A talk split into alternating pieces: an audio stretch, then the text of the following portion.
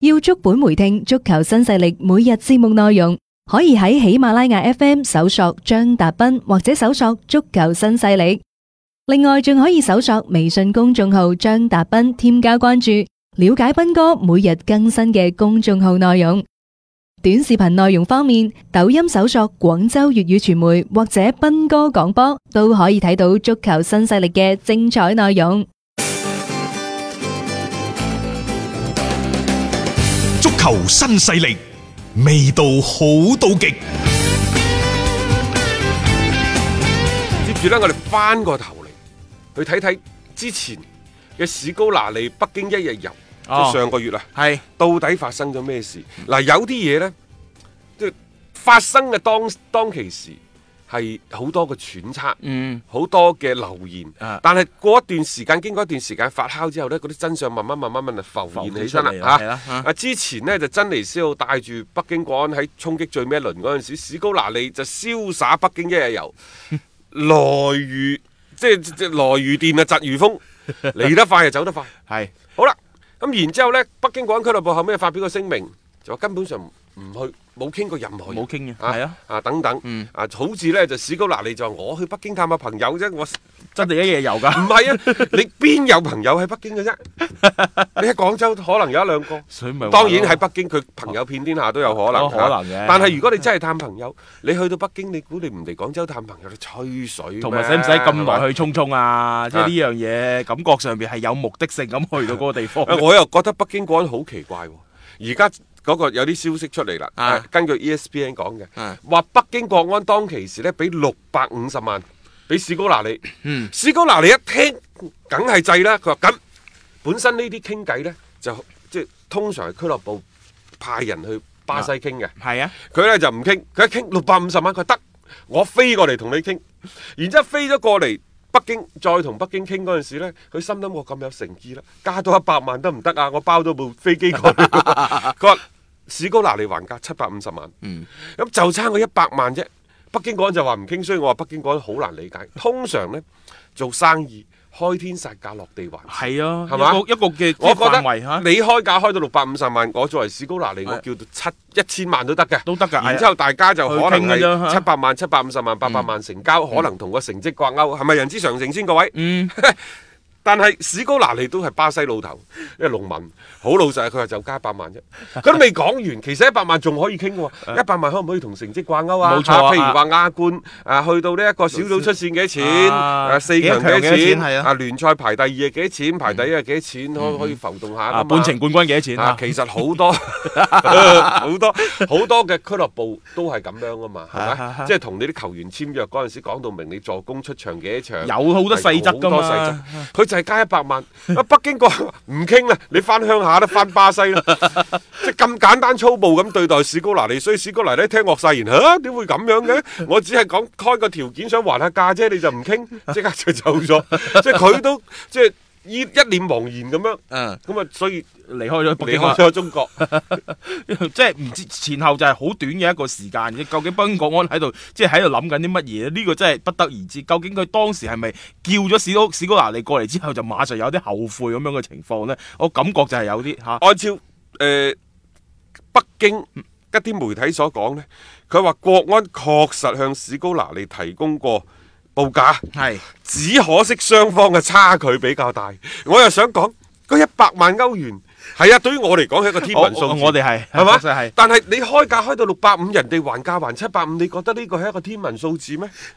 我感覺好似唔想傾落去咁樣樣，即係一開聲就已經唉唔傾啦，唔傾啦咁樣。呢、個即係成個嘅嗰個嘅誒，即係話傾談嘅一個過程呢。其實我覺得有啲咁即好似有啲兒戲咁樣嘅一個感覺。人都嚟咗啦，誒、雙方亦都冇就一啲更加具體嘅細則咧去傾落去，馬上就已經係將呢單嘢咧叫做黃咗嘅。啊呢、個我覺得真係一個幾奇怪嘅一個情況嚟咯。究竟北京國安係咪真係急成咁樣樣？但係你啊冇理，反正而家呢，就誒、呃、國安就續約咗珍妮斯奧噶啦。係然之後史高拿利呢，仲喺度揾緊下家，佢、潛在嘅下家仲有一隊係上海上港，嗯因為佩雷拉到底續唔續約啊？嗯啊，抑或佩雷拉有傳聞話愛華頓喺度追緊佢，但係嗰條我覺得係吹水新聞，話兩千三百萬歐元，呢你個覺真得係有啲誇張啊啊！你憑乜減減一千萬都未必得啊嘢？！未必得，渣叔而家都係九百，冇錯啦。點解可以去到係咪咁高咧？好啦，嗯咁然之後呢，又話阿仙奴想揾佢，我覺得都係吹水嘅啊啫。當嗯然，上海上港是否續約佩雷拉呢？可能佢哋亦都喺度考量當中，因為嗯有好多嘅選擇。一方面呢，就係、除咗佢之外，仲有誒史高拿利。啊嗯史高拿利亦啦，都有呢，就係、嗰、個、呃、法林明高嗰、個啊係好咯。好勁嗰個而家個主帥。嗯，冇錯啦，啊咁啊，亦都係佢哋嘅一個選擇嘅一個嘅範疇裏面啦，所以即係而家喺咁多嘅教練呢，都誒賦閒在家，或者已經係諗住去揾緊下家嘅情況底下，謝薩斯，嗯謝薩斯，啊哦謝薩斯好犀，利㗎，因為法林明高啱啱係雙冠王嘅，嗯嗰雙冠王就係、呃巴甲嘅冠軍。嗯，同埋呢就係、自由者南誒、呃解放解放者者杯嘅冠軍，話對上一次啊，嗯對上一次呢係幾時嘅事情嘅？即係法林明高攞呢一個雙冠王係一九八一年， 當初呢又係利物 浦攞聯賽冠軍同埋歐冠冠軍喎。哦，喂，有你啊喎，佢如果話咁樣就係呢啲啊嘢吹水 好難嘅啫，講，誒不過今年世俱杯可以睇睇佢成哋四廿年啊啦，差唔多。誒，啊即係嗱，你諗下，即係上港其實可以揀嘅教練嘅人選唔少噶，包括啱啱落課嘅安察洛提，你點知上港有當冇然咁啦，嘅就心思你㗎呢啊啲只係江湖傳聞嘅啫。係啊，咁其實呢，有媒體嘅記者就去徵詢過、詢問過上海俱樂部話： 喂，你哋而家點啊？咁樣啊啊，上海上港俱樂部俾出嘅回答係：目前主教練正在隨同我哋一齊密鑼緊鼓咁為明年嘅冬訓作出準備。嗯，呢呢個又喺度又係吹水嘅。啊！咩主教練正在隨同我哋一齊密鑼緊鼓啫。啊而家主教練放緊假。放假係啊，呢、個時候冇理由集訓噶嘛。再加上你又可以睇到呢個官本位思想，咩叫主教練正在隨同我哋一齊密鑼緊鼓籌備明年嗯因為我哋積極配合